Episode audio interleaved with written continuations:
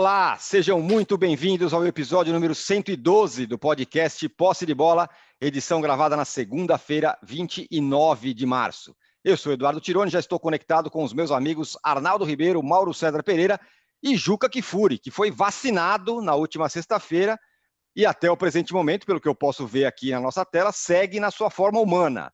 Não virou jacaré, está excelente aqui, está muito bem de saúde. Bom, os balanços financeiros de alguns clubes do Brasil foram divulgados e deixou todo mundo de cabelo em pé. A dívida do Corinthians se aproxima de um bilhão, bem como a do Atlético Mineiro. Em campo, o Corinthians sofreu na última sexta-feira para avançar na Copa do Brasil contra o Retrô, que é o time da quarta divisão do futebol brasileiro. Foi nos pênaltis. Bom, o momento do Corinthians, do Galo e do São Paulo, que também tem dívida alta, serão os temas do nosso primeiro bloco. Bom, na última partida, antes do Rogério Senna assumir o time, o Flamengo empatou com o Boa Vista. O Botafogo venceu o Nova Iguaçu, o Vasco empatou uma com o Madureira e o Fluminense perdeu para o Volta Redonda. E no Sul, a notícia é o Grêmio, que contratou o Rafinha, que estava pretendido aí pelo Flamengo até outro dia. Será que o Renato vai poder agora falar que os rivais são mais ricos, tem mais time? Esses serão os temas do nosso segundo bloco.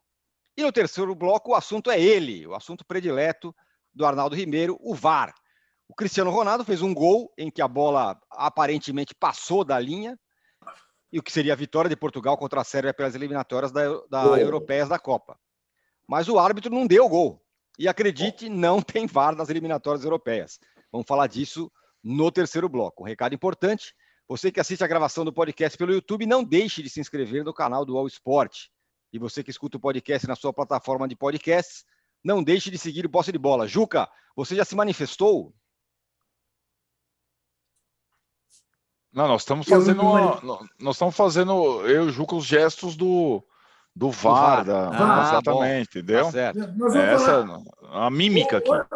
Hoje vai ser riquíssimo, né? porque, embora a gente tenha esse assunto chato das dívidas, nós vamos falar muito de futebol raiz. Porque futebol sem VAR, futebol naquele brilhante gramado de Bacaxá. Né? É isso Fabuloso. aí. Fabuloso você expor jogadores tão caros, né? Aquele cara, mas enfim, temos que começar pela, pelas dívidas, não é isso? É isso, Juca. Eu ia perguntar para você justamente o seguinte: é... se foi uma surpresa para você esse balanço financeiro do Corinthians com essa dívida de quase um bilhão, e onde que isso vai parar? E também sobre dentro de campo. O que aconteceu que sumiu a voz do Tirone? Ô, âncora, sua voz sumiu, âncora. Cadê o, cadê o âncora? O âncora, cadê o som do âncora? Âncora, Mímica. sua voz foi embora. A pergunta dele, Juca, é aquilo, é, é você... Aí, ó, ele tá indo e voltando o âncora, mas é para você analisar o Corinthians dentro e fora de campo, o balanço do Corinthians Isso. dentro de campo e o balanço do Corinthians fora de campo. Eu diria para você que dentro de campo não houve Corinthians. Houve retrô, que merecia vencer o jogo, acabou perdendo nos pênaltis, mais ou menos como em 2017 o Corinthians eliminou o Brusque. Vocês vão se lembrar, Sim. lá em Brusque. Também foi assim. Só que lá foi 0 a 0 Em Bacaxá foi 1 a 1 Brusque, que por acaso tinha sido eliminado exatamente pelo Retrô na primeira rodada, perdido por 1 a 0. Mas o Corinthians levou, levou um sacode, assim, do ponto de vista de posse de bola, de oportunidades de gol, do retrô. Né? É claro que o time mais capacitado, se é que se possa usar esse termo em torno do time do Corinthians, sofre mais no gramado horroroso como é aquele. Mas, de toda maneira, o Retrô também teve que jogar naquele gramado. Né? E o Retrô, como vocês sabem, é um clube muito bem organizado, com né? centro técnico de excelência, ou seja, acostumado a treinar em bons gramados. E não teve a oportunidade de jogar num bom gramado. Então, o Corinthians é aquele time que corre o risco permanentemente de encontrar um adversário que o goleie, que faça uma catástrofe na vida do Corinthians. E felizmente tomou um gol porque senão ia começar uma conversa incrível, Mancini, porque o Corinthians deixa a bola com o adversário, toma sufoco, mas vai ganhando e não toma gol. Não, empatou com o Retrô, que está, vamos lembrar, na Série D de dado, Série D de dado, uhum. e empatou porque Deus é corintiano. E o cara chutou um pênalti da maneira como chutou e perdeu o pênalti. Bom, isso posto, você me pergunta, âncora, e o Arnaldo complementa, se eu fiquei surpreso com o balanço. Fiquei. Fiquei e tenho desconfiança se é aquilo mesmo se não é o dobro. Claro que ali não está o estádio. Né? É. Agora, lembro a vocês que esse brilhante André Sanches prometeu um pouco antes de largar o osso que o Corinthians apresentaria o melhor balanço de todos os clubes brasileiros de 2020. É verdade. É, campeão de balanço, né? Campeão de balanço. Não era isso que vocês queriam, dizer? Vai ser o campeão do balanço. É, é, aquilo que nós não fizemos em campo, teremos feito fora de campo. Não, aquilo que ele não fez em campo, fora de campo, fez ainda pior. E olhe, esse é o balanço que está sendo aprovado. Tem um balanço de 19 que até agora não foi aprovado, sobre o qual há dúvidas cabeludas. Agora, aquilo que eu tenho dito e vou repetir, o que preocupa a qualquer um que gosta de futebol, faz alegria dos anticorintianos, evidentemente, mas é uma alegria boba, porque não interessa ao futebol brasileiro que grandes eh, como Corinthians, como São Paulo, eh, percam a sua capacidade de competir. Eh, não é bom, evidentemente que não é bom.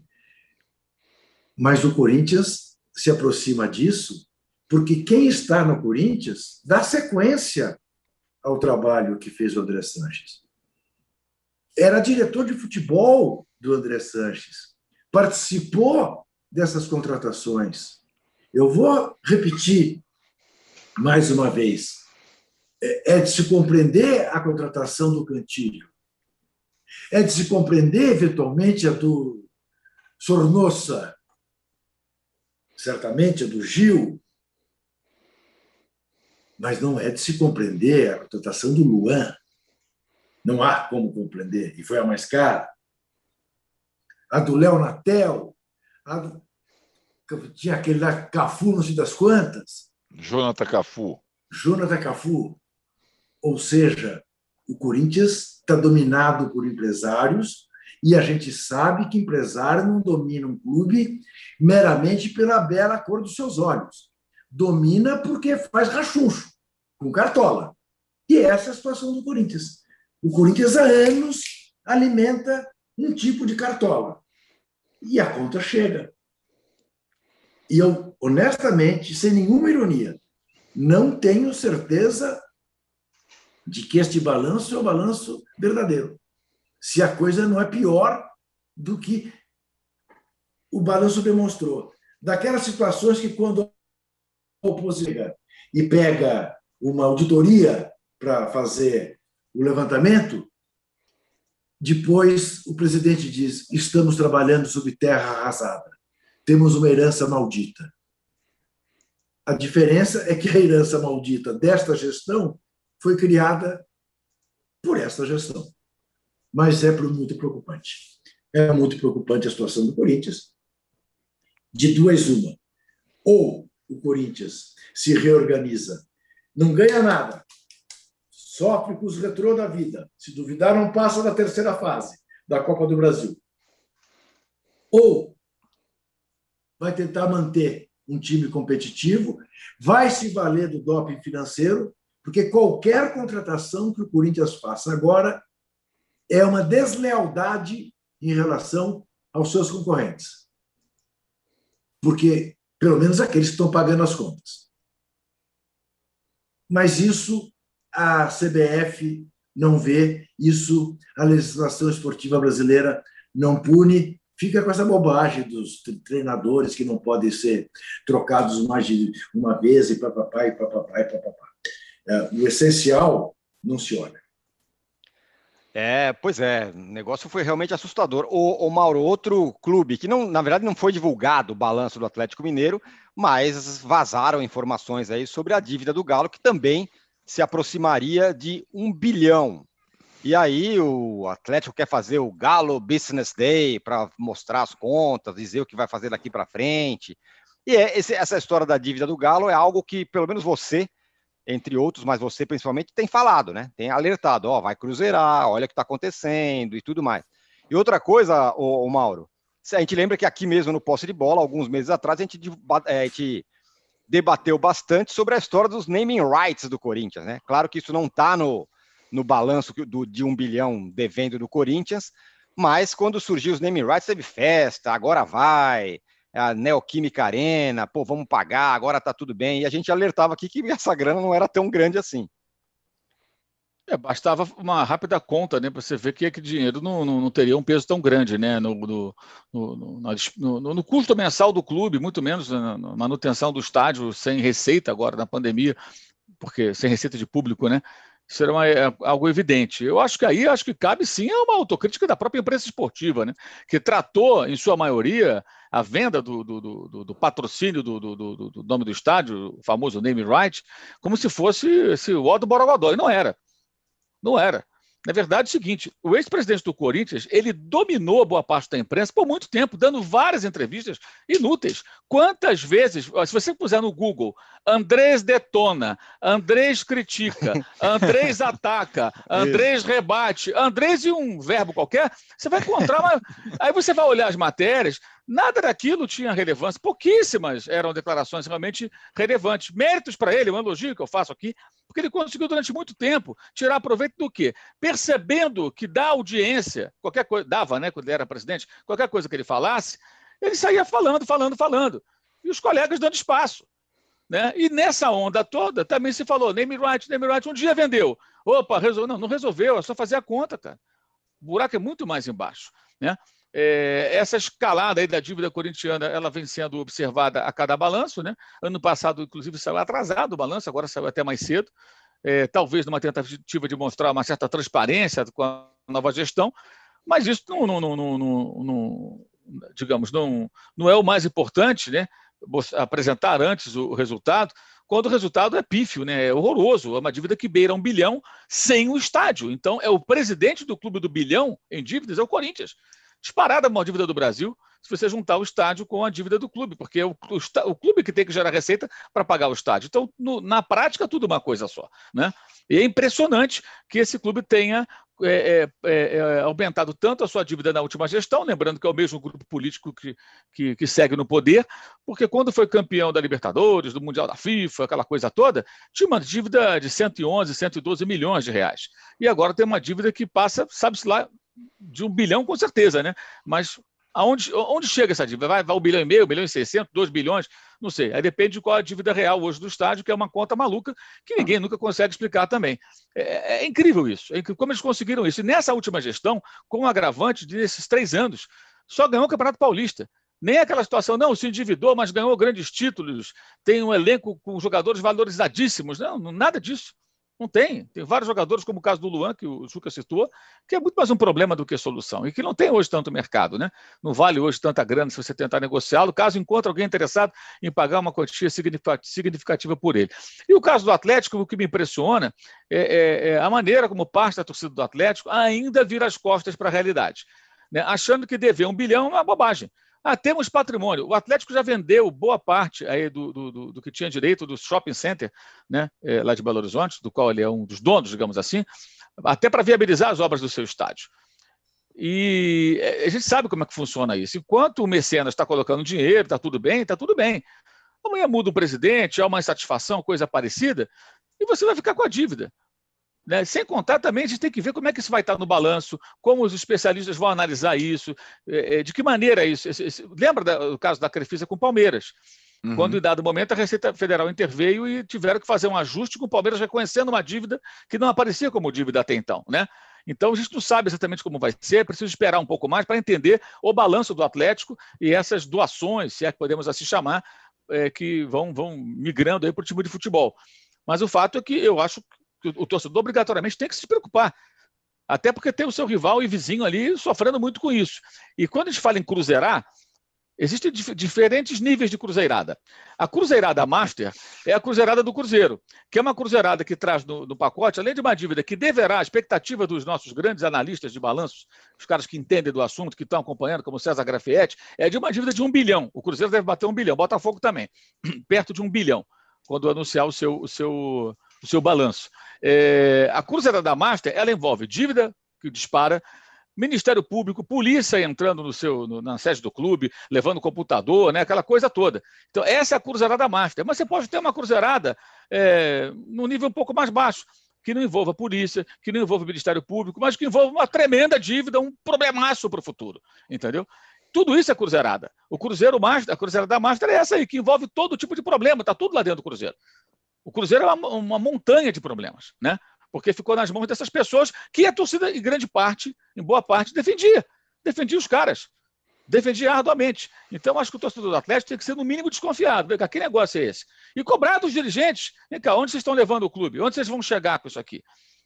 Porque, gente, sinceramente, é, é, esse é o custo de, de ganhar títulos, é, ficar nessa situação que está o Cruzeiro, não que o Atlético vai chegar numa situação tão periclitante, e é coisa, tem, o patrimônio, se todo clube tem um patrimônio, uns mais, outros menos. Mas se você pensar assim, né? Ah, eu tenho patrimônio. Então tá bom, você vai vendendo o que você tem para viabilizar um time de futebol, ou sei lá o quê, e vai acabando seu patrimônio, uma hora vai acabar. Não existe isso, eu tenho patrimônio, a não ser que você seja bancado pelo Qatar, como é o caso lá do time do Neymar, lá o PSG, ou bancado pelos Emirados Árabes, como é o caso lá do Manchester City. Né? Porque aí tem petróleo, tem gás, e não acaba nunca, né? o dinheiro jorra de fato. Não é o caso. Então, assim, está mais do que na hora do torcedor de qualquer clube é, é, ter o um mínimo de, de, de, sabe, de espírito crítico e, e, e, cobrar dos dirigentes explicações razoáveis, não promessas. Né? Mas, enfim, infelizmente, para os próprios clubes, aqueles que poderiam fazer uma força contra esse tipo de coisa, muitos deles, que são os torcedores, continuam preferindo fechar os olhos. Né? Vamos ver no que, que isso vai dar. Eu acho, eu se eu fosse atleticano, eu estava apavoradíssimo.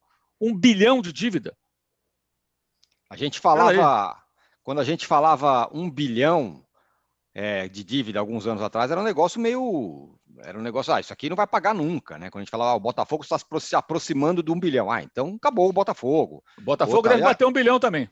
Pois é, e agora a gente tem aí o Corinthians e o Atlético Mineiro, muito provavelmente chegando aí na, na casa do bilhão de dívida. E vamos lembrar que outro dia mesmo teve lá uma, uma, uma, ajudinha do, do Estado, né? Time Mania, depois a nova Time Mania, enfim, teve coisas aí para ajudar no meio do caminho por, Profute, porque, como diria o Márcio Braga, acabou o dinheiro. Agora, o, o, o, o Arnaldo, quem não está chegando na casa de, do bilhão, pelo menos ao que se sabe, mas está deixando também a torcida meio incomodada, é o São Paulo. E o Mauro falou dessa história de patrimônio. O São Paulo sempre fala sobre o seu patrimônio quando vai falar das dívidas, né? Bom, vamos lá. É, a torcida, como disse o Mauro, como disse o Ju, a torcida não fica incomodada com isso, né? O torcedor de futebol no Brasil, ele já se acostumou, deveria ficar, mas não fica incomodado. Ele quer saber qual o reforço que o time dele vai trazer, dane-se o preço, é, e se o time dele vai ganhar ou não. Basicamente é isso, né? O São Paulo não está na casa do 1 bilhão, mas passou os 500 milhões, tá por ali, né? Tá ali na, na ascendente. A questão né, do São Paulo, me parece, eu falei aqui já algumas semanas, é um pouco diferente. Cada clube tem sua especificidade, né? É um pouco diferente das dos demais, é diferente do Atlético, é diferente do Corinthians. O Corinthians tem a questão do estádio, ainda que o Juca falou que nem entra no balanço. O Atlético está fazendo um estádio e concentrando investimentos dele. Tem um mecenas. O São Paulo não tem mecenas, tem um estádio particular, tem dois centros de treinamento e tem, sobretudo, um centro de treinamento muito bom, Cutia, que é, acho que a diferença do São Paulo para os outros times em termos de balanço. O que, que é o balanço do São Paulo há anos? É assim, ó, o rombo é desse tamanho para virar esse ano eu tenho que vender um ou dois ou três jogadores da base. Essa história é a mesma há anos. Né? E aí vai passando por jogador, David Neres, Anthony, agora recentemente o Brenner. E o São Paulo, para não quebrar, ele precisa vender suas, como os caras falam hoje, joias da base. Qualquer jogador virar joia, porque, porque ele, ele significa possibilidade de, é, de rendimento. Né? Então, o São Paulo está investindo em jogadores mais experientes e tudo mais, para fechar o seu balanço do próximo ano, vai precisar vender, além do Brenner que vendeu, além do Elinho que está sendo vendido definitivamente ao Bragantino, mais um ou dois jogadores da base. Pode ser o Luan, o Gabriel Sara, o Igor Gomes, é, quem, quem estiver surgindo. Só que uma hora, isso, se não seca, isso pode ficar mais raro, né? É, e acho que quem, é, digamos, estuda as categorias de base do São Paulo sabe que a próxima safra do sub-20, falados pelo Murici, pelos dirigentes atuais, não é tão, é, digamos, uh, o Juca gosta de palavras diferentes nas manhãs de segunda, não é tão profícua como as outras Olha recentes, lá. né? A, a do sub-17, que vai vir aí daqui a uns dois ou três anos, é muito promissora. Mas uh, essa próxima não é de encher os olhos. Então, o São Paulo talvez tenha problemas para vender seus jogadores, ainda mais porque os clubes europeus estão contratando cada vez mais jovens os jogadores, investindo cada vez menos. Então, para fazer a conta do balanço, para tapar o buraco do balanço, o São Paulo que vem vendendo jogadores, é, talvez tenha dificuldades de, de encaixar mais um Brenner. E aí, isso significa o seguinte: tem que ficar claro os jogadores da base, as joias da base que jogam no São Paulo, eles são uma espécie de tábua de salvação econômica para o time, que não tem outras receitas, porque ele não chega nas finais de campeonato, porque em pandemia não tem. E quando não estávamos em pandemia, o São Paulo também não sabia como arrecadar mais os seus torcedores, é um grande problema. Agora tem, digamos, a questão do patrocínio master ou patrocínio de camisa. Isso tudo é muito pequeno hoje, é, hoje em dia. É, o patrocínio de camisa num clube de futebol hoje não paga dois meses de folha de pagamento, em qualquer clube do Brasil. Quando surgiu essa coisa bonita na camisa, ela pagava o ano inteiro de, de, de folha de pagamento de futebol. Hoje ela paga depois chegou, reduziu para oito meses, sete meses. Hoje paga dois meses. Você faz um, pega um bonitão aqui na camisa, essa camisa da Escócia aqui, põe um bonitão, paga dois meses de folha de pagamento de clube de futebol, grande clube de futebol, que folha de pagamento passa sempre os 10 milhões de reais por mês. Né? Então, o São Paulo atual, nova diretoria, pessoal que veio do marketing, precisa incrementar as suas receitas de alguma forma para não depender exclusivamente da venda de moleques da base, como foi característica da gestão anterior. E o time atual, ele continua sendo caro. Ele sempre foi caro nesses anos todos. Né? O último time barato do São Paulo, Tironi, foi aquele time de 2001 do Vadão. Não sei se você lembra. Uhum. Aquele foi o último time barato do São Paulo. São Paulo estava também no entre safra de diretorias tal, não investiu nada, botou um monte de moleque da base, entre eles o Kaká, ganhou lá o Rio São Paulo, começou a vender um ou outro tal. O último time barato do São Paulo foi de 2001. O resto foi tudo foi time caro, todos, todos, todos, todos. todos. E esse é mais um time caro do São Paulo, que não se paga. A folha de pagamento atual do São Paulo, do futebol, que precisa ser reduzida, a tal meta, em 10% ao final desse ano, ela está mais cara do que a anterior, em 4%, 5%. Então, durante esse ano, além da venda de jogadores, o São Paulo vai ter que reduzir a folha de pagamento. Sabe-se lá como? se é renegociando com o Daniel Alves, com o Hernanes, dispensando mais jogadores, emprestando outros, mas o São Paulo não está é, sufocado financeiramente, mas está, digamos, cercado. O São Paulo está sufocado esportivamente. E aí fica mais difícil você ser responsável financeiramente. O sufocado esportivamente é você estar tá numa fila de 10 anos. Então você não tem como barganhar com o seu torcedor, olha, esse ano nós não vamos investir em ninguém, nós vamos ficar aqui quietinho. Não tem, não tem como. Então, é, essa equação para o São Paulo é uma equação complexa. É, só que é, formar um time com chances de ganhar campeonatos é, não pode ser formar um time irresponsável? Essa é a resposta que a diretoria nova do São Paulo tem que dar até o final desse primeiro ano de mandato. Formar um time competitivo que já tem seis reforços sem ser irresponsável. Vamos ver se vão conseguir. Agora, Juca, é, esse negócio que o Arnaldo acaba de falar, formar um time que consiga ganhar campeonato sem ser irresponsável e tal. É, só que o cenário que a gente vive hoje é um cenário que existe o Flamengo e que existe o Palmeiras. O Flamengo que cortou na carne alguns anos atrás e hoje tem uma saúde financeira talvez a maior do Brasil. E o Palmeiras, que também é, que teve ajuda, ajuda da Crefisa e depois se organizou também, esses times estão muito distantes. Então, o que, o que parece que vai acontecendo é que outros times, São Paulo inclu, incluído, o Galo, Corinthians não, porque agora está sem dinheiro, é, vão tentando encostar no Flamengo e no Palmeiras e não conseguem fazer, porque é, é, os outros estão muito longe. E aí vão, vão fazendo coisas irresponsáveis. Estou certo ou não? Só, é, só pois é, aumenta né, o gap, a, a, a diferença técnica entre Flamengo e Palmeiras e os demais.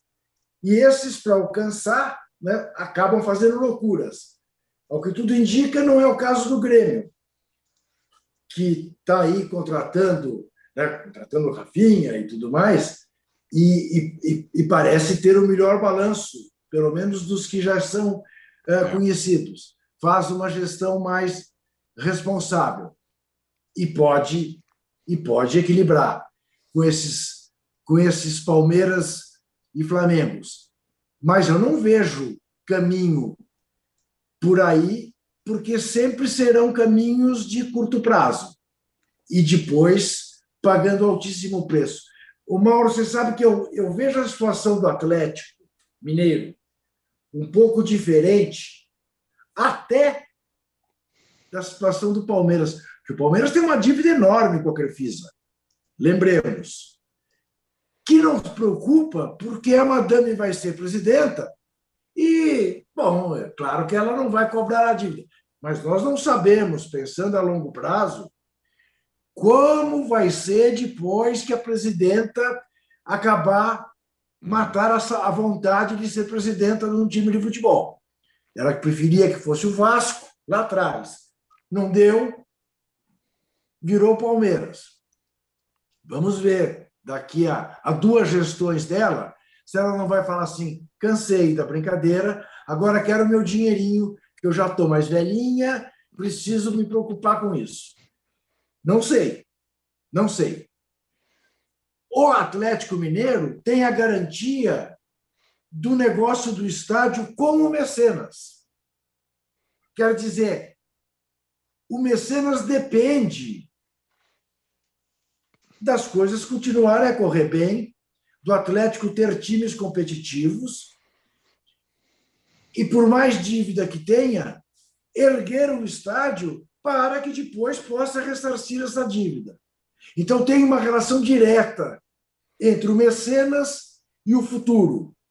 Talvez mais segura, talvez, não estou afirmando, do que a relação da mecenas do Palmeiras embora também verdade seja dita, a mecenas do Palmeiras não tem nada a ver com a administração do estádio, que foi um bom negócio que o Palmeiras fez. E que também, paulatinamente, vai se aproximando, ainda demora, mas no tempo que o estádio será apenas do Palmeiras. Não terá mais que dividir nada com a Walter Torre. E, por si só, isso sustentaria o Palmeiras. Mas estamos sempre diante daquela situação de tratar de situações é, é, administrativas, de modelos de gestão superados, associativos, quando todos esses gigantes já deviam ter o seu futebol administrado como sociedade anônima do futebol. Enquanto nós não tivermos isso, sempre haverá esse risco. Quem diria que o Corinthians de 2012, que seria um dos três maiores clubes do mundo em quatro anos, segundo sempre André Sanches e suas entrevistas para a mídia dócil, eh, estaria hoje nessa situação, fazendo isso para ganhar de time da Série D e devendo um bi declarado. Eu acho que é mais. Muito bem. Bom, fechamos aqui o primeiro Ô, bloco. Oi, diga lá, Ju... Ô, Mauro. Só, assim, eu queria só fazer uma ressalva. É, eu diga acho lá. que essa, essa, essa linha de passamento do Juca, eu acho que vale para o Atlético a mesma coisa. No médio e longo prazo, né, o que, que o Mecenas vai decidir lá na frente? Teve retorno, não teve retorno? Vou ficar no prejuízo, vou cobrar o Atlético? No momento que entrar um presidente que não seja alinhado com o Mecenas, como é que fica a coisa? Uhum. Né? E tem outra questão que acho que é importante. Não, acho que o Palmeiras é um clube com muito mais condição de faturamento, de receita do que o Atlético. Tem uma claro. torcida maior, uma torcida claro. mais nacional, está no principal claro. mercado do Brasil, tem o estádio que é o melhor negócio já feito por um clube brasileiro. Aliás, quando fala, ah, o estádio não é do Palmeiras, pô, é, a comparação que eu faço é o seguinte: você tem uma casa antiga que está ali, né? Não estava caindo aos pedaços, mas estava uma casa antiga e tal. Aí um cara vem e fala assim: olha, é o seguinte, eu vou pegar a sua casa, vou reformar a sua casa totalmente, né? Vou te dar uma casa novinha, moderna, bacana. É, mas de vez em quando tiver um feriadão, você vai deixar a casa comigo que eu vou alugá-lo no Airbnb. Mas eu te coloco num flat ali no Pacaembu e você fica ali no seu flat do Pacaembu, que é o estádio do Pacaembu. Agora nem isso, porque tem o gramado sintético, então até a possibilidade de não ter que jogar no estádio ela diminuiu muito, né? Porque dá uhum. tempo de fazer um show, de montar a parafernália toda e o Palmeiras joga no seu estádio. Né? Então, assim, é o melhor negócio disparado. E fora da pandemia, com muitas arrecadações significativas para o Palmeiras. O próprio programa sócio-torcedor virou um, uma fonte de receita importante do clube a partir do estádio. Então, o Palmeiras foi o clube que melhor conseguiu é, é, é um parceiro para ter um estádio, o estádio gera receita.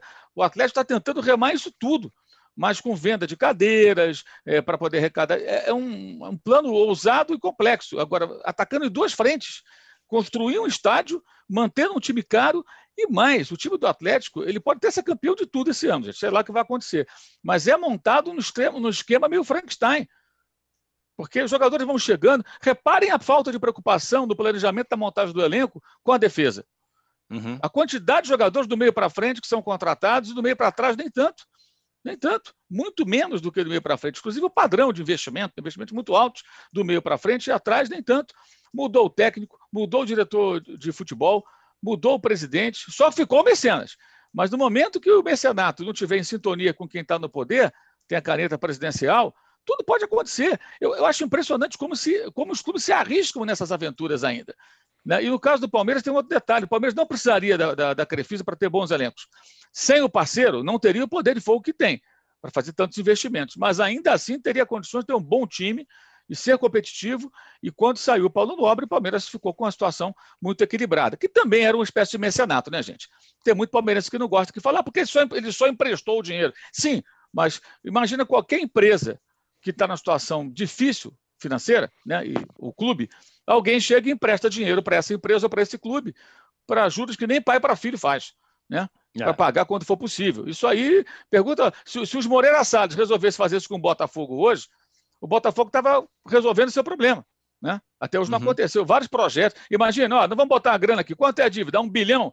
Qual é a dívida de curto prazo? Ah, de 480 milhões. Vamos pagar tudo, vamos resolver, vamos discutir aqui o Profut, o governo, dívida, vamos renegociar.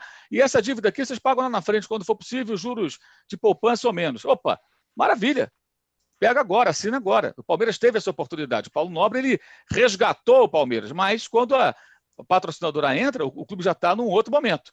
Né? É justamente quando ele sai de 2014, que ele quase é rebaixado, e vai começar a sua recuperação. E aí entra a parceria e entra até a rivalidade, né?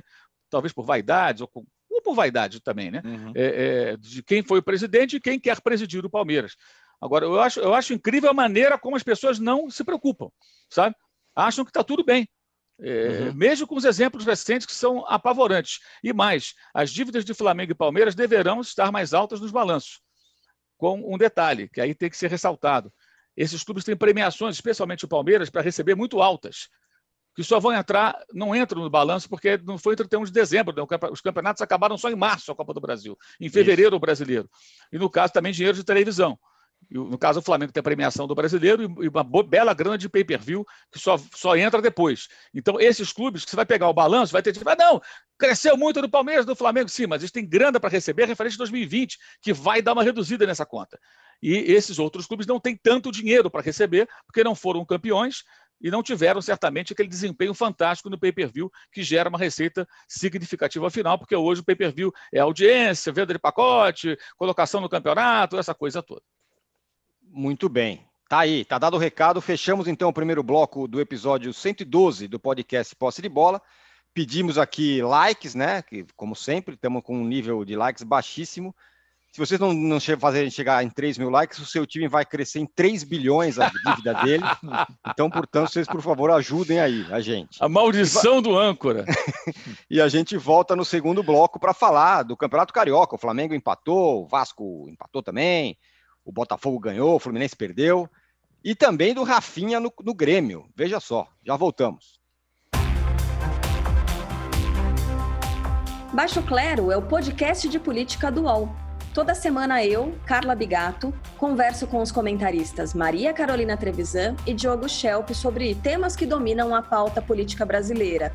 Você pode ouvir o Baixo Clero e outros programas do UOL em uol.com.br/podcasts no YouTube e também nas principais plataformas de distribuição de podcasts.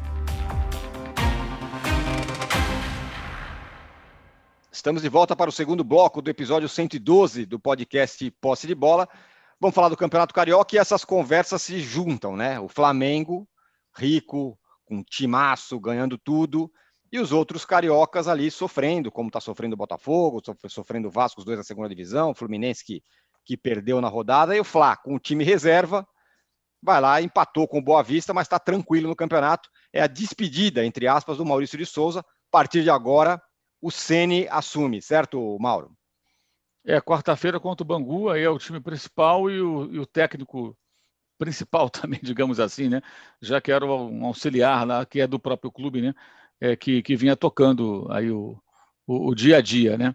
É, esse time do Flamengo que começou com a garotada e depois terminou como um time, o time misto, né? Reservas e os jovens, é, acho que entregou algo razoável, né? O Flamengo está na liderança do campeonato. Você tem, é, além do Flamengo, nenhum outro grande entre os quatro que se classificariam hoje, né? É, no final de semana, o Botafogo ganhou de virada do Nova Iguaçu, o Fluminense perdeu para Volta Redonda, o Vasco ganhava do Madureira 2 a 0 tomou dois gols de bola parada. O primeiro, uma vergonha aquele primeiro gol que o Vasco conseguiu tomar, e aí acaba deixando dois pontos pelo caminho. É... E o Volta Redonda, ele, ele tem a mesma pontuação do Flamengo, tem um saldo de gols inferior e vai jogar contra Macaé e Nova Iguaçu. Então, grandes possibilidades, nas duas próximas rodadas, o Voltaço ter 19 pontos. Então, assim, praticamente ele se encaixa ali entre os quatro. Vai ser muito difícil se vencer esses dois jogos, o Volta Redonda não se classificar, porque faltam só cinco partidas. Né? Então, já pelo menos um grande vai espirrar se o Volta Redonda conseguir bons resultados nas próximas rodadas. A tendência é Volta Redonda e Flamengo se classificarem em mais dois. Hoje, Português e Madureira estão ali no, no grupo. Botafogo está fora, o Fluminense está fora, o Vasco também fora. É, então, assim, acho que acabou sendo razoável. O jogo de, de, sábado muito ruim, atuação fraca do Flamengo. Ah, o gramado é ruim e tudo, mas enfim, a atuação foi ruim. É, agora, alguns jogadores ali, acho que ganharam, ganharam acho que, digamos, certo prestígio e, e, e, e pedem oportunidades aí no futuro jogando é, com os titulares. É o caso do, do, do, do, João Gomes, é o caso do Hugo Moura, é o caso do Bruno Viana. É, acho que o Léo Pereira foi bom também, jogar algumas partidas, jogar um pouco mais de confiança, jogador muito marcado pela torcida. E o Michael, que continua sendo criticado pela torcida, mas, na minha opinião, fez um bom jogo. Aliás, três jogos seguidos ele deu passe para gol. O gol Sem do Flamengo marcado nenhuma, pelo Vitinho, né? Foi uma jogada Sem dele. Sem dúvida nenhuma. Né? Fez uma é... belíssima partida, belíssima partida ontem. Eh, sem dúvida. Eu acho bom você lembrar, porque isso aí. Ontem eu vi o jogo e dizia, mas por que continuam pegando no pé do Michael? Está jogando bem. Ainda tem um probleminha ali de finalização, mas está jogando bem. Está dando passes excelentes. Ontem o Flamengo não ganhou, não foi por causa dele, porque ele pôs o Gabigol na cara do gol. Ele realmente fez uma belíssima partida. Você é, síndrome, é, síndrome do Maracanã. Síndrome do Maracanã. Ele está jogando é. nos outros gramados. É, ele deu passe para o Rodrigo Muniz, que perdeu um gol também no segundo tempo. É claro que não está jogando futebol de 7 milhões e meio de euros. Agora, Sim. você faz o que com um jogador desse? Né? Manda embora? Não, você tenta recuperar. Para que, que servem esses joguinhos aí do Carioca? Para você tentar recuperar esse tipo de jogador. Né? O cara aí ganhando confiança. Ele, ele é um cara, gente, que ele não teve base. Ele pega a bola e corre. Ele já está entendendo que não é para pegar a bola e correr. Tem hora que você pega, toca, recebe, se posiciona, ele está voltando para marcar. Então, assim, ele está aprendendo a jogar futebol coletivamente. É bizarro, mas é isso, aos 25 anos uhum. aos 25 anos.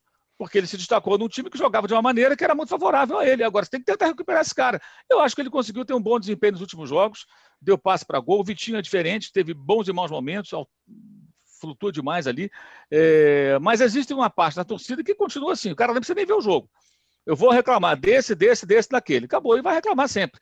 E hoje tem um pessoal na rede social que vive disso, de ficar reclamando, reclamando, reclamando é, é, dos jogadores incondicionalmente.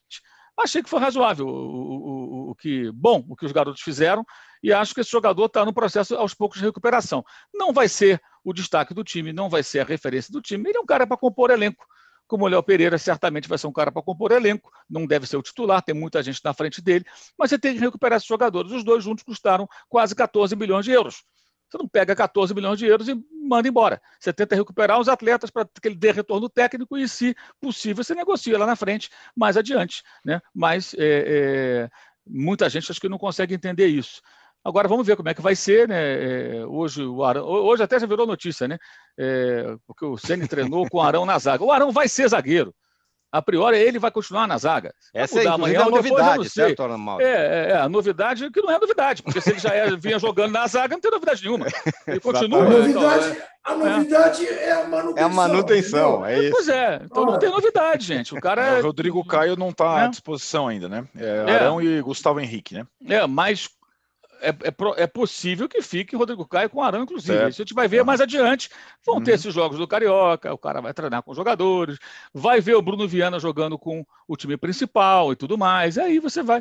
É importante ser, ele tem escolhas, tem opções ali, e, e, e as coisas se resolvem é, com o tempo Mauro, e com calma. O Mauro, eu diria que certamente o Arão talvez seja o quarto zagueiro titular. o, o Arnaldo, e o Rafinha no, no, no Grêmio, hein? Na, paquerou o Flamengo, ia voltar, aí não voltou, deu aquela mensagem meio, meio cifrada lá, não vou, mas não é pelo dinheiro e tal, e pumba, parou no Grêmio. Agora o Renato não vai poder reclamar que os rivais são mais ricos, são mais fortes, por isso que ele não ganha, né? É um belo reforço. É, vamos, vamos, vamos com calma. Primeiro, né? Talvez por esse fato de contratar um jogador que não foi encaixado no Flamengo até por questões é, orçamentárias ou não, aí fica a dúvida, mas digamos, contratar um jogador que foi titular naquele Flamengo maravilhoso, o Renato tenha menos motivos para reclamar da falta de investimento do clube dele. Mas não vai parar por aí, né? Essa é a indicação. O Juca até falou da, do balanço favorável do Grêmio e da gestão do Romildo Bolzan, o Rafinha seria um dos reforços. E o Grêmio teria aí já engatilhado a contratação do jogador mais disputado da América do Sul hoje, que é o Borré do River Plate, mais para frente. O Renato falou ontem, depois da vitória sobre o Pelotas, que ele mesmo está falando diretamente com o Douglas Costa, revelado no Grêmio, né? É, que seria aí uma possibilidade de reforço, esse sim, é, de um nível diferente do futebol brasileiro. Eu acho o Rafinha um ótimo jogador. Agora, ele não é um jogador que vai mudar o teu time, o nível de qualidade do teu time. Ele é um lateral direito. Ponto. Competitivo, é, bom de grupo, é, tal, mas uma coisa é o Rafinha chegar no Flamengo montado, ó, tem um problema na lateral direito. Ele chegar ali e tomar conta da posição. Outra coisa ele é, partir dele a reformulação do time do Grêmio, né? De um lateral direito. Não vai. Né? Se, se, nem o Daniel Alves reformulou o time do São Paulo, não vai ser o Rafinha que vai reformular o time do Grêmio, com todo respeito ao Rafinha. O Grêmio tem que contratar jogadores de todos os setores para ser um time melhor do que vinha sendo. E o Renato, cabe ao Renato saber aproveitar melhor esses jogadores. Vamos lembrar o seguinte, né, Tironi? O Grêmio, quando ele perdeu do Flamengo lá atrás, na Libertadores, tomou aquela sova, a primeira decisão foi: temos que contratar um goleiro e um lateral direito. O Grêmio foi contratar o goleiro do Santos e o lateral direito do Santos, que fizeram campanhas excelentes naquela temporada. Contratou o Vanderlei e o Vitor Ferraz. Ninguém lembra desses dois caras mais. O goleiro já é o Breno, que é o terceiro goleiro. O Vitor Ferraz não é nem considerado a terceira opção na lateral direita. Então, não mudaram o nível do time do Grêmio. Continuou sendo o mesmo Grêmio, com as suas virtudes e problemas. E o Rafinha não vai mudar o nível do time do Grêmio. Agora, Rafinha, Douglas Costas, Borré, mais algum outro jogador, aí sim. Aí acho que você tem um Grêmio. Agora, é... o Arnaldo, Oi. o Arnaldo, o Douglas Costa não é um chinelinho desvairado, porque Douglas Costa não é... faz quatro jogos seguidos. É, ele se machuca demais. Até um jogador que ele. É, se você comparar o Douglas Costa que saiu do Grêmio com o Douglas Costa da Europa, fisicamente parece uma outra pessoa, né? O cara virou um, um, uma massa de músculos e se machuca demais mesmo, Juca. Não teve sequência. Agora, tecnicamente é um jogador muito acima da média, né? É, sim, enfim. sim. É, eu acho que a contratação do Borré ela é mais é, simbólica. A, a, eventual contratação do Borré é como aquele momento em que o Palmeiras contratou o Dudu que todo mundo queria. Então, se você contrata o Borré, você, você coloca aqui, olha, todo mundo quer esse jogador, nós vamos contratar. E tem um simbolismo nisso, né? Contratar o jogador, o atacante mais disputado da América do Sul hoje. Agora, eu acho interessante, é, e você, o Tironi sempre fala daquela questão da hegemonia de Flamengo e Palmeiras que vem há algum tempo, até calcado nesses últimos títulos que os dois venceram, também pela solidez financeira dos, do, da, da dupla há algum tempo, mas vamos lembrar o seguinte: o Palmeiras ganhou do Santos, que não tem solidez financeira nenhuma, na última bola na Libertadores. E o Flamengo ganhou o campeonato do Inter, que não tem o time nem a solidez financeira de Flamengo e Palmeiras, porque o Corinthians não, é, não cedeu a pressão colorada em Porto Alegre. Então a temporada passada do futebol brasileiro, ela consagrou de novo Flamengo e Palmeiras, mas olha, foi por um, foi por um tantinho. E acho que além de Flamengo e Palmeiras e o Galo, que vem também desde a temporada passada investindo absurdamente, Grêmio, Inter e São Paulo, que povoaram ali, eles podem continuar incomodando nessa. É que assim, a gente não sabe como vai ser a temporada. Ah, aliás, a gente sabe quando vai começar o brasileiro, em tese. Sabe que só vai ter, vai ter limite de troca de treinador. Sabe que, em tese, vai acabar em dezembro. E sabe que vai ser equilibrado eu não acho que é, Flamengo e Palmeiras vão reinar absolutos. Não, eu, eu, eu, eu, eu tendo a concordar com você, Arnaldo. Embora essa temporada da pandemia seja, tenha sido atípica, e é bem é. provável né, que a próxima que estamos começando a viver seja igualmente atípica pela mesma pandemia. Se é que teremos continuidade, né? porque cada vez, é. da jeito que as coisas vão, eh, sabe-se lá o que vai acontecer adiante. Eu acrescento para você, claro, é uma previsão como outra qualquer, mas acho que com, os, com as quatro patas no chão, para ser modesto, você sabe que eu acrescento no rol dos times que vão brigar lá em cima o Bragantino. Sim, sim. O Bragantino. Sim. Pela situação de estabilidade que há ali, pela organização que há ali, e pelo fato de que nós não temos uh, gênios hoje jogando no futebol brasileiro que desequilibrem a este ponto. Então, é possível que você tenha um Bragantino beliscando lá em cima, incomodando lá em cima. Uhum. Muito bem. Eu, eu ainda acho que Palmeiras e Flamengo estão longe de todo mundo, mas espero que seja mais equilibrado o, o futebol brasileiro é, esse ano. Bom, Fechamos. Oi. Deixa, deixa eu falar uma coisa rápida sobre o Grêmio aqui. Diga lá. É, ontem o companheiro lá da Rádio Guaíba, Cristiano Oliveira, destacou algo importante. Numa entrevista à Rádio Grenal, o Marcos Herman, vice-presidente do Grêmio, falou o seguinte sobre Borré. Abre aspas. Ele é um centroavante clássico, um homem de área mesmo. Olha, se estão contratando o Borré achando que ele é um centroavante clássico, estão completamente enganados. Não, o homem de área é o Diego Souza. Diego, é. Diego Souza é, é, o homem Diego de área. É, assim, é importante que o Renato saiba quem é que está sendo contratado, porque o Cartola não sabe. Hum, ele jogou, é mesmo, com, que coisa. Ele jogou com o Lucas Prato, jogou com o Matias Sim. Soares, jogava sempre com o centroavante centroavante, e ele é um atacante de maior movimentação. E uma outra coisa que eu, que eu não vou ficar falando sobre cifras aqui, que eu não fico falando salário de jogador, mas o que se comenta do custo do Borré ao Grêmio me parece desproporcional para o futebol desse jogador. Ele é um bom jogador, uhum. mas não é um jogador ultra decisivo, não é um jogador assim que vai resolver todos os problemas. É, pode funcionar muito bem, pode, é uma ótima contratação. Tem de fato essa questão da disputa que o Arnaldo falou com outros, né? E você trazer o jogador, é, mas é preciso entender quem está sendo contratado, embora ele ainda não tenha ainda assinado, né? Ele parece que deu lá a palavra que deve fechar e tal. Amanhã deve ter uma definição, talvez amanhã tenha uma definição oficial. Pelo menos há essa possibilidade. O Rafinha não, o Rafinha está anunciado, contratado, tudo direitinho. Né? E o Douglas Costa, esse aspecto físico é muito relevante também. É um investimento elevado, um jogador que tem muitas lesões, longos períodos de paralisação, de, de, de, afastamento. Né? É, é, outro cara que, tecnicamente, se ele está inteiro, claro que ele pode fazer uma grande diferença jogando futebol aqui da América do Sul. Né? Mas vai conseguir jogar? Que são pontos importantes aí. E no meio disso tudo, né, a contratação do Rafinha mostrou o quê? Renato Gaúcho Portaluppi continua tendo a palavra final no Grêmio. O presidente Romildo Bolzan chegou a dizer que não ia contratar o Renato, o, o Rafinha, porque já era um jogador veterano, ele queria o Wanderson, o garoto da base, para ganhar mais espaço, né? E acabou prevalecendo aquilo que queria o técnico. Então o Renato continua, ao que tudo indica, realmente dando as cartas e a palavra dele pesa mais do que de qualquer um no Grêmio, apesar dos altos e baixos aí da última temporada. Perfeito.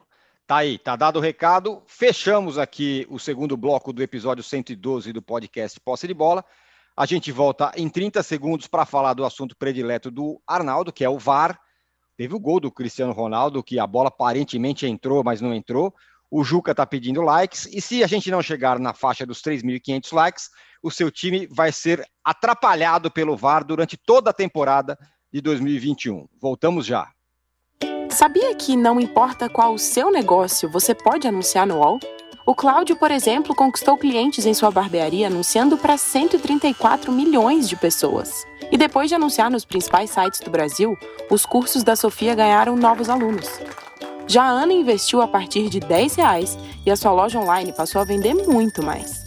Quer divulgar o seu negócio de um jeito fácil? Então já sabe, faça como eles. Anuncie no All Ads. Sua marca no All. Estamos de volta para o terceiro bloco do episódio 112 do podcast Posse de Bola. Ainda faltam 500 likes para o seu time não ser prejudicado pelo VAR durante toda a temporada de 2021. Por favor, vocês apertem o dedinho aí, como diz o Juca, é, o positivinho. Apertem aí é, para o seu time não ser prejudicado pelo VAR. Agora, Arnaldo, uma provocação para você. Se tivesse VAR na Euro, na, nas eliminatórias da Eurocopa, da, da, da, da Copa do Mundo Portugal teria ganhado, estaria classificando já praticamente. Atrapalhou demais, é a falta do VAR, tá vendo? Não, não é a falta do VAR. Né? É, é... Esse, é, essa é a muleta ótima, preferida. Primeiro, assim, é, é verdade que uma das partidas exemplares da história do futebol para justificar a adoção do VAR foi justamente uma partida eliminatória europeia para a Copa do Mundo, aquela célebre partida do Thierry Henry, França contra Irlanda, que tem o, o toque na mão, etc. e tal. E isso já faz algum tempo, foi lá colocado esse vídeo mil vezes, veio o VAR e não tem VAR na eliminatória europeia para a Copa do Mundo. De fato, é incrível, porque nós temos VAR em qualquer lugar do mundo. Aqui na eliminatória sul-americana, que é aquela várzea, tem VAR e não tem na eliminatória europeia. Então, Qual é meio... justificativa, não? Ah, é questão de custos, etc e tal também. É, é, incrível, né, cara? É incrível, Juca. É incrível. Porque estão ali é, as melhores seleções do mundo, literalmente, jogando. Né? Tá Portugal do Cristiano Ronaldo, tá a Alemanha do Cross, tá, tá a Bélgica, tá todo mundo jogando. Né? Inclusive, é, é, na verdade, na eliminatória que importa que as pessoas param para ver, que, que são vários é, times é, fortes eliminados na eliminatória. Não é na eliminatória sul-americana que Brasil e Argentina vai com VAR, sem VAR, com campo, sem campo, com turno e retorno ou sem turno e retorno. Vai Brasil e Argentina. Lá não é bem assim. E aconteceu num baita jogo, aliás, numa chave difícil, na última bola do jogo e tudo mais. Agora sim, né, Tirões? Vamos lá. O lance é, exemplifica o que para mim é sagrado no futebol, se a bola entrou ou não. Isso é necessário e hoje é perfeitamente razoável que você consiga em jogos de futebol de nível qualquer determinar se a bola passou a linha ou não, né? Eu sou completamente favorável ao uso da tecnologia para ver se a bola passou ou não, como tinha na Inglaterra pode ser com chip na bola, pelas câmeras, que simplesmente, se a bola ultrapassou a linha, vibra no relógio do árbitro e o cara imediatamente coloca na marca do centro do campo. Não demora uh, nem cinco segundos. É uma coisa imediata. Vibra aqui e acabou. O resto é perfumaria. Todo o resto do VAR. Impedimento, interpretação, tudo isso é perfumaria. Se a bola entrou ou não, não é perfumaria. Esse é o lance capital do jogo do futebol. Se a bola ultrapassou a linha ou não. E não precisa do VAR. Pode ser qualquer tecnologia. O VAR, quem defende o VAR, a parafernália toda, se o nariz está na frente, se empurrou ou não, se bateu na mãozinha tal, não tem essa preocupação essencial do jogo, se a bola ultrapassou a linha ou não. Para mim, o melhor modelo de uso da tecnologia no futebol é o modelo inglês pré-VAR, que já existia a questão da ultrapassagem da linha da bola vibrando no reloginho do árbitro, que podia ter 70 anos, 60 anos, como são aqueles é, árbitros ingleses que estão em todas as rodadas. O Mauro sabe bem.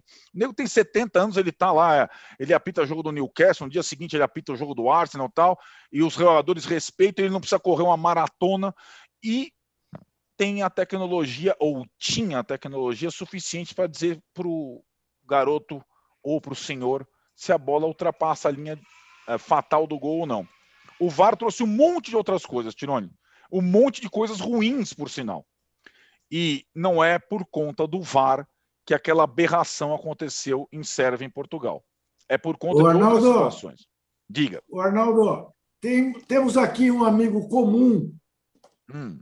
Hoje em dia morando em Portugal, que hum. deve estar sem o que fazer, porque lá quatro horas mais, quer dizer, quase duas horas da tarde, ele está vendo linha de passe dizendo o seguinte: posse, posse sistema... de bola. Posse de bola, falei linha de passe. tudo bem, tudo bem. Se não Inspiração. fosse um programa, se não fosse um programa do UOL, ia dar lá gafe na televisão lá. é Pode dar, é, assim. É, será que dá? Não, não, eles me respeitam. Mas isso eu, eu consigo três ou quatro demissões ali de cara. Aqui. Uh, uh, sistema de câmeras para a linha do gol é muito mais caro que o VAR. Arnaldo é um puro negacionista do futebol. E não sou, que Rafael seja Latini, que seja que seja mais caro, é, mas que seja dotado, né? Que tá seja mais, porque esse é o essencial. É, é, é que o Belatini, essa é a essência. Belatini, no fundo, está defendendo o texto que eu publiquei dele agora há pouco no, no blog, entendeu? Falando ah, disso. É? É, o Be é o aí, de, de repente, tá, bateu saudade do VAR. o Belatini é um fã do futebol americano da NFL, isso, onde isso. a tecnologia e as paradas e aquela situação toda, aliás, é mais bem utilizado do que no futebol, o VAR do, da NFL. E saudação ao Belatini, mas a coisa mais importante é saber se a bola entrou ou não. O resto é perfumaria. Agora, o, o Mauro, é... então o, o, que nos leva a crer que, na verdade, sobretudo aqui no Brasil, a tal da pecinha que fica atrás do VAR, que são os humanos que operam, essa que não funciona, né? Porque esse, esse aí que não, não demanda nenhuma ação humana, que era só o reloginho lá, era fácil de resolver. Agora, quando começa a ver impedimento, pisou, não pisou no pé, empurrou tal, aí realmente fica complicado e aí os defensores, aí fica difícil, fica mais difícil defender o VAR, embora eu defenda, mas diga lá. Defende médio o âncora, viu, Mauro? É, é, médio. Defende, é, depende o, das circunstâncias.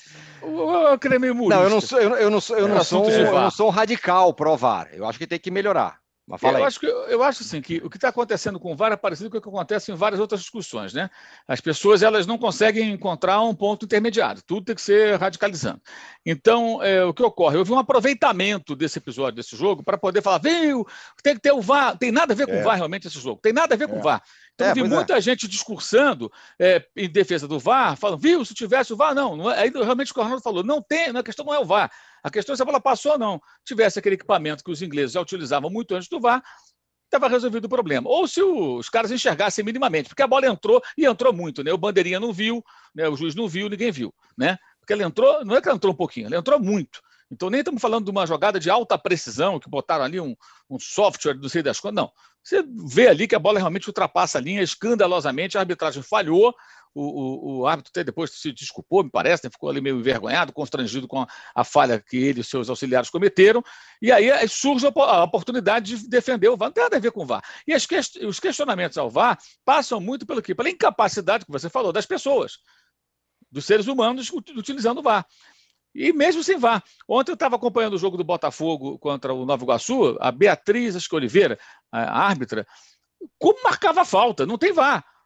Falta, falta, falta, falta, falta. Respirou, falta. Levantou o braço, falta. Chutou a bola, falta também. Tudo era falta insuportável. Então você tem os árbitros que marcam falta para se defender, para travar o jogo. Você tem o árbitro do VAR intervencionista. Tem vários problemas. Está nas pessoas, muito mais do que no equipamento.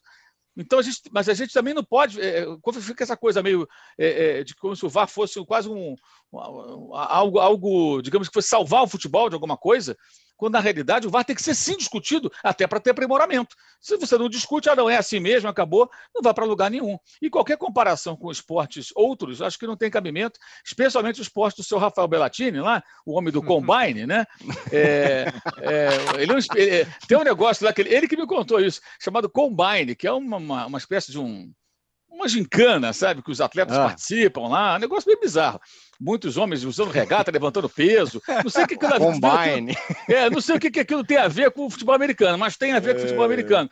O futebol americano, lá, NFL, é um esporte feito para parar. Isso. É? Para, aí comercial, para, mais o comercial, para, mais o comercial, para, agora uma análise tática da jogada, para, mais o comercial, né? Não tem como comparar com o futebol. O futebol é outra dinâmica, gente. Como o beisebol também é assim. Os esportes americanos são picotados. Né? É outro mundo, é outro público, é outra ideia. Tem o um nicho deles no Brasil, no mundo inteiro? Claro que tem. As pessoas que gostam, mas não, não dá para. A comparação com o futebol, por princípios, acho que ela é, é, é, sem sentido, porque são propostas diferentes, dinâmicas diferentes. E a discussão do VAR ela tem que existir até que se atinja um nível aceitável de falhas. E as falhas são muitas, mas esse caso não tinha a ver com o VAR foi falha humana, os caras não viram, dava para ver, né? e também a inexistência da tecnologia da linha do gol, com a rica UEFA, que não coloca esse negócio para funcionar. Quer dizer, os caras têm tanto dinheiro e não estão preocupados com isso. E o Cristiano Ronaldo saiu cuspindo a abelha africana com razão, porque era um jogo importante, um, pontos que podem fazer muita falta numa partida muito difícil disputada, né? Que Portugal Sim. parecia ter a vitória, de repente estava empatando, e aí tem a vitória nas mãos, faz o gol e ele é tirado por um erro grave da arbitragem. E aí tem outra questão. Erros ridículos da arbitragem agora tem essa desculpa. Ah, se tivesse o VAR, não. É, por que, é que eles não viram? É por que, que eles não é viram que a bola entrou? Eles estão ali para quê, esses campeoníssimos? Ah, eu estou aqui esperando o VAR, não tem VAR, então eu vou errar. Desculpa aí. Não, não. Você tem que acertar, meu amigo. Você é pago para isso. E esses caras são pagos para isso. Árbitro de futebol até na várzea recebe para apitar. Então, se você recebe alguma grana para fazer um trabalho, você é um profissional. Se você não tem dedicação exclusiva, porque você é, é, é tem uma relação diferente ali com quem o contrato, é outra história, é outra discussão. Mas são pagos. Se você aceita dinheiro para fazer um trabalho, faça direito. Não me importa se você faz no fim de semana, nas horas vagas, nas quartas à noite ou de madrugada. Se aceitou um dinheiro para fazer o um trabalho, tem que fazer. Eles erraram. E aí ninguém fala mais que o árbitro errou, que o bandeirinha não enxergou que a bola entrou. Ah, se tivesse o VAR, quer dizer, nos acostumamos a uma situação que é o emprego mais fácil do mundo. Melhor que isso só de técnico de futebol no Brasil, com essa história de não poder mandar embora. Que agora não pode mandar trocar. embora. O trabalho do cara é uma porcaria, mas não pode trocar. Aliás, eu escrevi sobre isso no blog hoje, vou deixar registrado aqui. Atenção para a possibilidade de demissões em massa de técnicos às vésperas do começo do Brasileirão. É, você vai ver. Você vai, ver. Você vai pegar o time, o técnico está ali, o time não anda, tá uma porcaria, o time não está andando. Aí você olha e fala assim, cara, esse cara não vai chegar a lugar nenhum. E aí, vamos queimar nosso cartucho agora? Não, não, demite esse técnico já, contrata outro, a gente começa a zerar do brasileiro e a gente ainda pode Isso. fazer uma troca no meio. E o Rodolfo Rodrigues, só para pegar o gancho, olha que interessante, o blog do Rodolfo Rodrigues aqui no UOL ele, ele fez levantamento de quais os times estariam dentro da nova lei no ano passado. Não estariam dentro da nova lei o Vasco, rebaixado. O Goiás, rebaixado. O Coritiba, rebaixado. O Botafogo, rebaixado. E o Bahia, que quase foi rebaixado. Né? É, e, o que isso significa? Na realidade, os times mais desesperados trocaram mais de uma vez. Sim. Os outros não trocaram tanto, trocaram no máximo uma vez. Isso. E nos três últimos anos, quem trocou uma vez foi campeão brasileiro. Então, é, não existe essa receita acadêmica de como vai dar certo. Isso é papo furado, isso é teoria. Perfeito. Isso é coisa de, de, sala de aula. Não é, não, é, não é do, campo, não é da prática do futebol. Né? E, e esse levantamento excelente do, do Rodolfo mostra isso. Vê, um time só sobreviveu trocando mais de uma vez. Então, na realidade, é, é um vitimismo dos técnicos e dessa federação dos técnicos que vive só para fazer esse tipo de lobby em favor deles, para defendê-los. Aliás, a federação que tem como muito atuante um técnico que preside o Sindicato dos Jogadores do Rio que é sensacional essa história. Quem preside o sindicato dos atletas do Rio é um técnico. Por que não um jogador? Não, é um técnico. Vai entender esse pessoal. Vai entender esse pessoal. E para acabar de falar de técnico, que diferença do Nilson, Nilson Correia, né? O trabalho dele pelo retrô para o Wagner Mancini do Corinthians. Que diferença! O retrô, com uma folha de pagamento de 200 mil reais. Esse rapaz assumiu em dezembro, antes do Natal. O time dele é mais organizado que o Corinthians, sabe o que faz em campo. É, a diferença é clara no gramado ruim, e aí vamos discutir que os técnicos brasileiros não são não estão desatualizados, não, não, não tem repertório. Claro que não tem, são vários deles. O técnico do Corinthians está claro que é isso. O cara mostrou muito mais capacidade. Mas se botar esse rapaz no Corinthians, por não ter casca, não ter nome, não ser conhecido, talvez ele seja devorado dos primeiros resultados eventualmente ruins. Os jogadores podem não gostar da maneira como ele quer jogar, mas você vê a diferença de trabalho. E são dois brasileiros, não estou falando de um estrangeiro. Mas o que tem de técnico brasileiro em times grandes, indo e voltando, sem capacidade de fazer algo compatível com aquilo que a gente espera dele, deveriam fazer, é o que mais tem. Mais tem essa federação para fazer esse tipo de lobby, é, lei do Caio Júnior, usa o nome do Caio Júnior, essa coisa. Isso é ridículo, essa regra é ridícula e esse levantamento do Rodolfo mostra como essa regra não faz o menor sentido. Isso é uma pataquada baseada em ideias acadêmicas que não se provam na prática né, para defender os técnicos de futebol. E está arriscado esses caras acabarem perdendo emprego, alguns deles, antes. Sabe por quê? Não é por conta de regulamento, não. É porque trabalham mal. Se, quem trabalha bem não vai ser demitido. A não ser que brigue, com, com brigue lá com, com dirigente, tem um outro problema. Né? Aí é problema de relacionamento, não pela qualidade do trabalho. Eu duvido que o Retrô pense em mandar o seu técnico embora. Deve ter gente de olho no técnico dos caras. Depois é do verdade. que eles fizeram agora nesse jogo de sexta-feira, que foi muito legal de ver, muito bacana de ver como um time tão modesto consegue encarar um elenco do, do Corinthians daquela forma. Eu, e, o que vai ter de gráfica trabalhando a todo vapor no final do campeonato, com, a, com currículos sendo, sendo impressos ali de treinadores, porque eu também acho que vai ter uma, uma, um derrame de demissões de técnico quando os estaduais acabarem. O Rafael Bellatini, ele pede aqui uma, um direito de resposta. Ele me, me mandou aqui, ó. Ele está falando. Ele, é, a história do Combine. Ele falou assim que o exemplo que ele usa é que lá eles pensaram em abandonar o vídeo, mas insistiram, foram melhorando o protocolo. E ele, nem fala, em, ele, ele, nem fala em comparar esportes. Eu sei. Eu só quero encher o saco dele, só. Isso aí, Combine. É, teremos um bloco só de Combine no próximo, combine. no próximo, no próximo posse de bola. Juca. Aliás, aliás, o canal dele é muito bom no YouTube também, do Rafael Bellatini. Para os fãs, de, fãs de NFL é obrigatório. Perfeito. Eu confesso, eu confesso a vocês que eu acabo de ser apresentado ao Combine. É isso aí. o Juca é, tá aí mais um. O Juca ganhou o Combine, acaba de ganhar mais um fã. O Juca que fui. Ô, Juca, para fechar aqui o nosso posse de bola, é... agora a FIFA, o futebol, todo mundo não, porque o VAR, porque o VAR é a solução. Aí a competição que depois da Copa do Mundo e depois da Eurocopa, talvez seja a competição mais importante de seleções do mundo, não tem VAR. Dá para entender? Não, eu, eu, eu, realmente eu até queria entender, pesquisei, procurei qual era a justificativa da, da UEFA, né? porque me parece que não faz o menor sentido a UEFA falar que não tem dinheiro para fazer VAR nas suas eliminatórias. Eu de maluco né? você pensar isso. Eu sempre, desconfiado que sou, começo a achar que o lobby do Arnaldo pode estar dando certo e que paulatinamente estejam desistindo do VAR. Entendeu? Ah, que a UEFA esteja fazendo uma experimentação, dizendo: olha, está vendo? Fizemos aí uma eliminatória, problemas mesmo houve num jogo, e não foi por causa da ausência de VAR. Tivesse o chip, teria resolvido.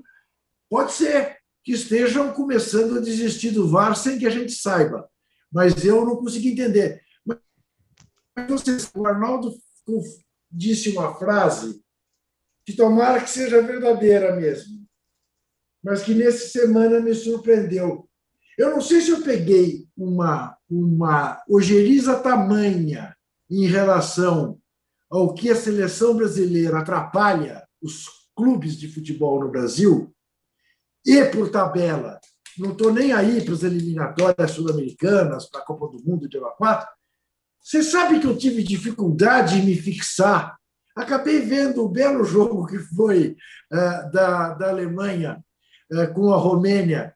O que a Alemanha perdeu de gol foi uma grandeza, e a Romênia também, de certa maneira, o que me levou à conclusão de que a falta de finalizadores não é um problema nacional, é um problema mundial. Mas eu não tive muita disposição, tinha um longuíssimo cardápio, né? variadíssimo cardápio para a gente ver uh, na TNT uh, eh, esses, esses jogos das eliminatórias. E eu estou meio assim, eu acho que eu descobri que eu estou meio de bode com seleção, inclusive as europeias, é. que, que até atrapalham menos seus clubes do que, porque os campeonatos param, do que a gente sofre por aqui, pode ser uma sensação minha, tomara que seja só minha, mas eu fiquei com essa sensação. É, é, pois é, meu, eu também tenho um pouco, um pouco disso de seleção, a não ser em Copa do Mundo, Eurocopa, que eu acho mais legal. Mesmo as eliminatórias da Sul-Americana, eu acho um pé no saco. E é isso, senhores. Acabamos aqui, terminamos o episódio 112 do podcast Posse de Bola. Falamos sobre muita coisa. Um abraço grande para o Juca, que foi vacinado na sexta-feira e está aqui em forma humana. Eu achei que ele ia aparecer com essa forma aqui, ó. Mas Aí, ele apareceu, ó, mas ele apareceu ó. na forma humana, normal. Sabe, âncora, âncora ah. você sabe que tenho amigos, maldosos, é claro, ah. que dizem que eu só não virei jacaré porque jacaré é verde. Eu não tenho nenhuma, evidentemente, nenhuma restrição ao verde, mas enfim, Muito bom. Pode ser. Muito bem, senhores. Muito obrigado. Obrigado, Mauro, Juca, Arnaldo. Valeu, Paulo. Valeu, Rubens. Craques do backstage aqui do nosso podcast Posse de Bola. Voltamos na segunda-feira. Sexta-feira. Você quer. Sexta-feira. Sexta-feira. Você quer dar feriado? Você quer dar feriado? Você está muito folgado. Sexta-feira, caramba. Sexta-feira. Sexta-feira voltaremos. Estaremos é, aqui, como sempre. Ele quer, ele quer 20 dias de feriado. Ah, louco. Férias do, férias, férias do Abel Ferreira, eu quero. É, exatamente. Valeu, até sexta. Você pode ouvir este e outros podcasts do UOL em uol.com.br podcasts. Posse de Bola tem pauta e edição de Arnaldo Ribeiro e Eduardo Tironi, produção de Rubens Lisboa, edição de áudio de João Pedro Pinheiro e coordenação de Juliana Carpanês.